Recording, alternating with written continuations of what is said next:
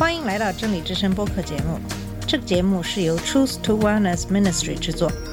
在这个节目里，我们要从一个不一样的角度向你介绍圣经和基督，带你走进一个属灵的世界。我们的节目在每个星期二、四、六更新，欢迎你的收听和关注。all the colors of the rainbow. 你好，我是马军。在上期节目里，我们讲到了在基督教的历史上，福音书是怎样慢慢传给知识分子的。在这里的两个重要的人物是克莱门特和奥利金。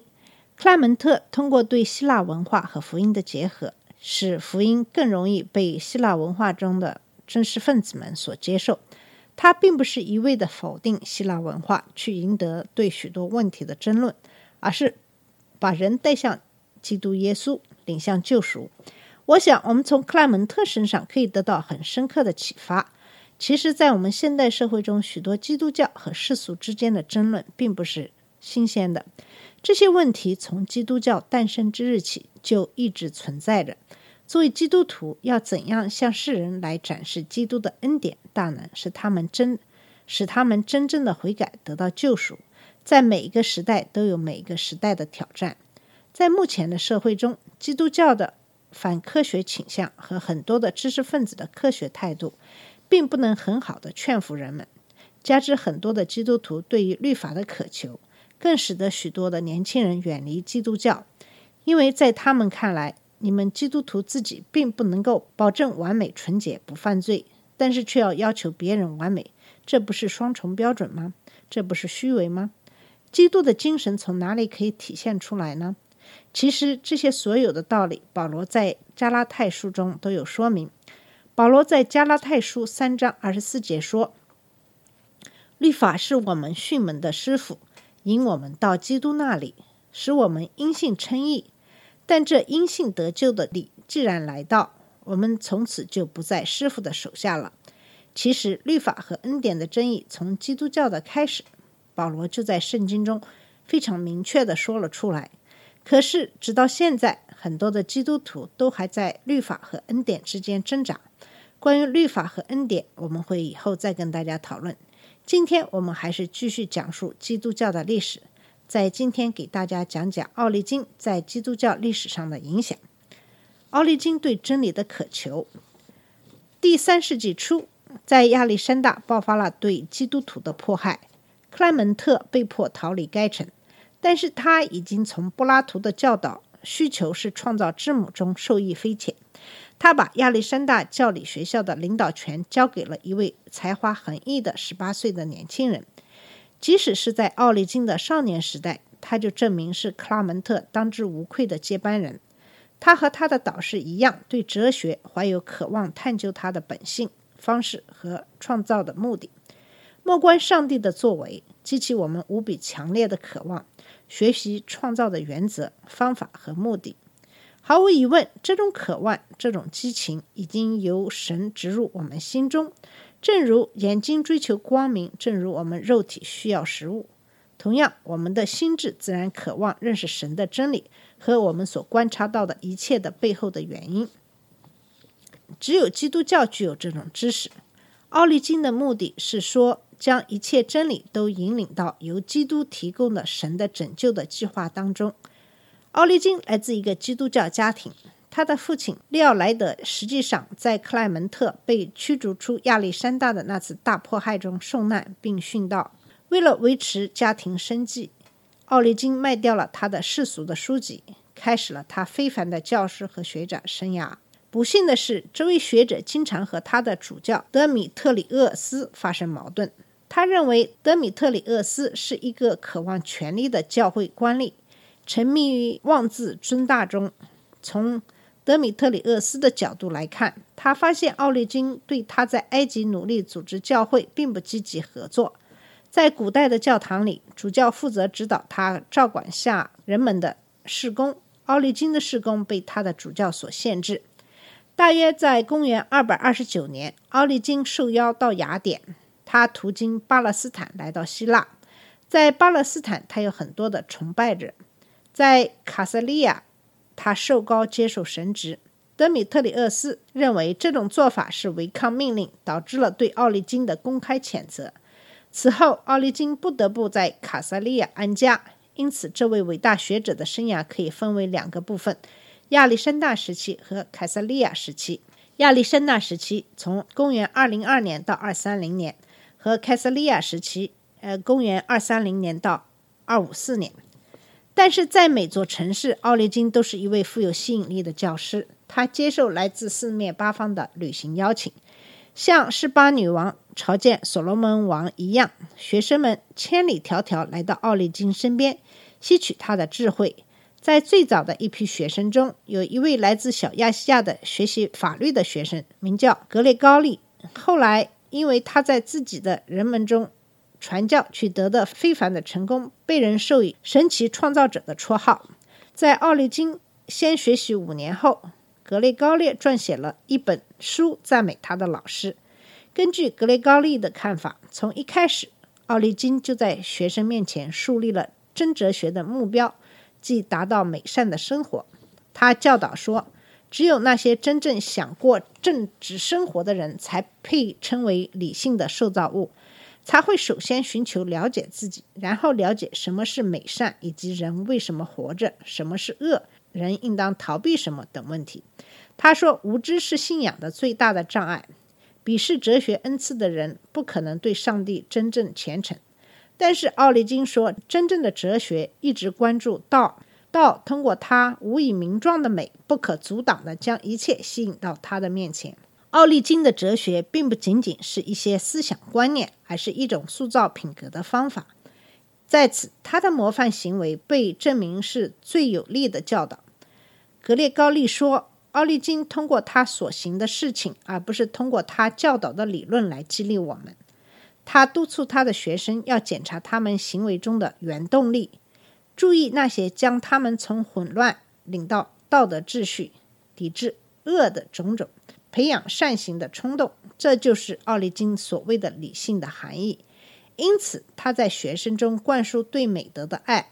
他们发现他们的老师是一个真正有智慧人的楷模。要感谢一位非常富有的朋友，奥利金得到七位速记员的帮助，他们可以轮流工作。著作开始从他的文字作坊中源源不断的流出，奥利金的名声如日中天。哲罗姆后来问道：“有谁可以读完奥利金的所有著作呢？”这位伟大的亚历山大人向基督徒论述的主题范围广泛，支持基督教，反对异教，但他一直认为阐述圣经是其首要任务。实际上，他是唯一的一位使用希伯来语原文研究旧约的说希腊语的基督徒。他制作了一本名为《六文本合参圣经》，该书在六个平行栏中展示了旧约的六个版本。他在这本书中添加了数十篇评论和数百篇关于特定书籍的布道。他相信神迹是神圣启示的宝库，因此学生们必须将它们视为一个整体。如果某个段落中潜在的意义与必要的道德信念或神的本性相矛盾，那么在该段落的表面下一定隐藏着某种深刻的教诲。这种信念将奥利金引向我们通常所说的寓意解经的方法之中。他坚持认为圣经具有三层意思：字面意义、对灵魂的道德运用、寓意或属灵意义，即基督教信仰中的奥秘。这些感觉符合人们由思想、灵魂、身体组成的普遍观念。在实践中，奥利金通常诉诸文字的和精神意义。奥利金认为解经是一个伟大的智力的努力，但是看清属灵感觉的能力是圣灵赐给他的礼物。奥利金最关心的是让整本圣经不言自明，无论单个文本似乎在说什么，因为当圣经说话时，他是为启发他的上帝说话。在这里，奥利金得到了一个反对异教徒的有说服力的观点。无论古代还是当代，异端的持续倾向是抓住一些令人印象深刻的文本，并从中扭曲出一些僵化和错误的解释。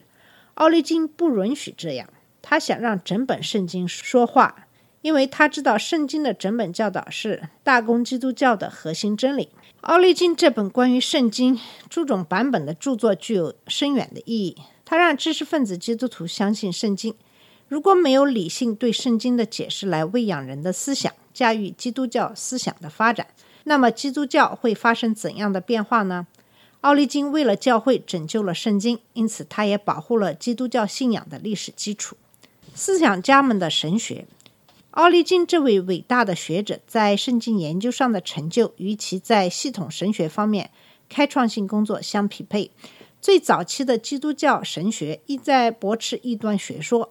奥利金是第一位提出基督教信仰整体思想框架的神学家。在侍奉早期，他就在论首要原理基础上创作，但他从未发现需要对其进行任何程度的修改。他针对受过教育的读者讨论他们能认识的各种思想。奥利金认为不可轻视农民的朴素信仰，但他认识到，如果基督教要想成功的塑造文明，他就必须向人类知性以及人类的心灵证明自己是合理的。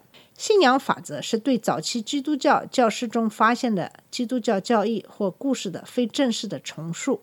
奥利金很感激地宣称，他从未放弃信仰的规则。然而，当规则对特定的问题保持沉默时，他也可以随意提供推测性教学。奥利金的眼光似乎是无止境的，他延伸到教导所有受造物，包括魔鬼本人，总有一天会恢复与上帝的交流，地狱将被清空。这个教义以及其他一些教义给他带来无数的麻烦。教会历史上许多仁慈的灵魂都梦想着有一天上帝的爱会战胜所有有罪的叛逆。奥利金的错误在于把梦想变成了教义。东正教徒认为他们无法将梦想变成教义，因此这样的想法几乎总是倾向于否认人的自由意志及其永恒的后果。如果上帝有性格，正如查尔斯·威廉姆斯在《鸽子的降临》一书中所说的那样。如果人有选择权，就必须承认人有拒绝上帝的一种可能性，也就是说，地狱必须存在。他提出了只能作为一种愿望而存在的学说。公元二百五十四年，对奥利金的所有的欲望终结。在德修乌斯皇帝的迫害中，奥利金被单独挑出来，受到攻击，他被扔进监狱，被锁起来，被折磨。当局让他尽可能的悲惨，同时在不断的折磨中保住他的性命。德修乌斯对教会的恐怖统治于公元251年结束，奥利金被释放。然而，折磨已经对这位白发教授造成了伤害。三年后，他在提尔去世，享年六十九岁。奥利金广阔的心智和克莱门特大度的精神一直让正统基督徒深感不安。他们在适应希腊环境上是不是走得太远了？希腊哲学的语言和概念是不是已经侵犯了基督教的领地，让原初的福音俯首称臣了？真诚的基督徒提出了这些问题，因为他们知道热爱城市就会危及信仰中的启示要素。但是很明显，克莱门特和奥利金在信仰如他们所理解的那样是真实的。即使他们严肃地进入听众的属灵世界时，他们也意识到拯救的意义。正如道成肉身的基督采纳了人的生存方式，在历史进程中，他的子民也都要采用万民和一种文明中的人的式样，像保罗一样，他是像什么样的人就做什么样的人。这是哥林多前书九章二十二节的经文。克莱门特再一次宣布，对于希腊人，为了赢得他们，人们就必须成为希腊人。人们必须以其所熟知的方式，向需要智慧的人提供这种智慧，这样他们才尽可能容易地通过他们自己的观念世界，开辟朝向信仰真理的道路。从积极方面说，克莱门特和奥利金所做的一切，是为基督教保留了人文主义。正是因为他们，才可能出现追随他们的一批伟大的基督教领袖：阿特纳修、尼撒的格雷高利、约翰克里索斯托。这些人表明了最优秀的古典文化可以在教会中找到家园和未来。好了，我们这一期的节目就到这里，在下一期节目里我会给你讲述罗马帝国改宗这一部分的历史。谢谢你的收听，我们下期节目再见。这里是真理之声播客节目。真理之声是 Truth to Wellness Ministry 旗下的一个节目，由 Truth to Wellness Ministry 制作和播出。如果你有什么想跟我们分享，请给我们发电子邮件，我们的邮箱地址是 truth to wellness at gmail dot com。你也可以直接去我们的网站 www dot truth to wellness dot com 浏览更多的信息。下次节目再见。All the colors of the rainbow.